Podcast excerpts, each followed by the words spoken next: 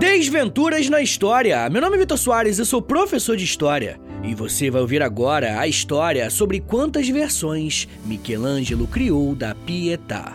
É um texto da Ingrid Brunato. Roda a vinheta e vamos pra história!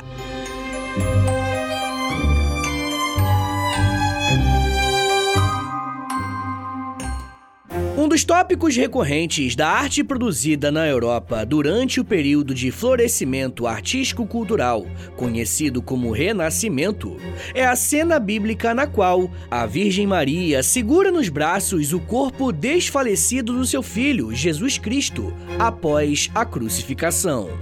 As representações dentro desse tema artístico de teor cristão são nomeadas de pietà, que é a palavra em alemão para piedade ou então compaixão, conforme explicado pelo portal Britânica. Um dos escultores mais aclamados a se aventurar nesse gênero, por sua vez, foi o italiano Michelangelo, que é considerado como um dos artistas mais importantes da história da arte ocidental. Ele criou mais de uma obra baseada nessa passagem da Bíblia. Porém, a mais famosa é aquela que fica localizada hoje na Basílica de São Pedro, na cidade do Vaticano.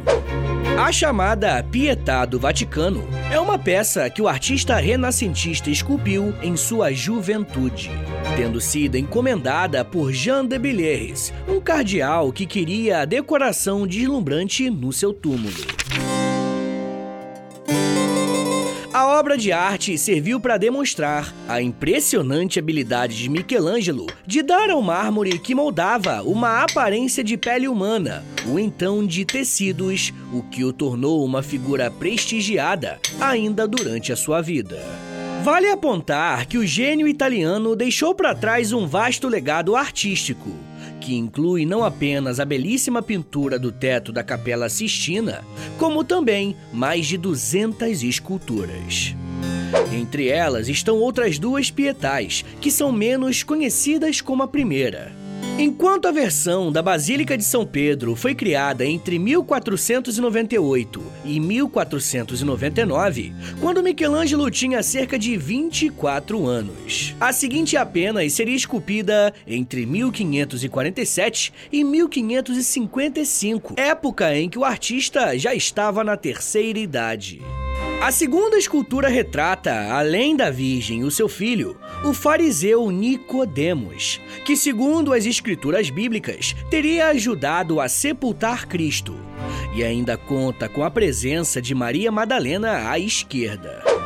Um detalhe interessante sobre a chamada Pietà Florentina é que Michelangelo usou o rosto de Nicodemos para fazer um autorretrato. O artista, no entanto, não teria ficado satisfeita com a aparência final de sua obra, de forma que tentou destruí-la com um martelo, apenas sendo impedido graças à intervenção de um criado.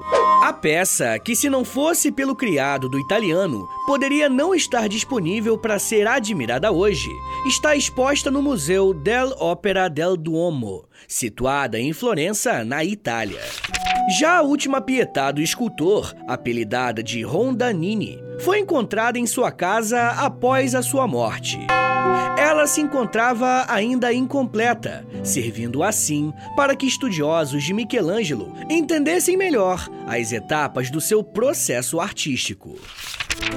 Pessoal, muito obrigado por terem vindo até aqui. Meu nome é Vitor Soares, eu sou professor de História e você acabou de ouvir o Desventuras na História. Segue a gente aí no Spotify, dá cinco estrelinhas no Spotify, por favor, e me siga nas redes sociais no arroba beleza? Valeu, gente! Thank you.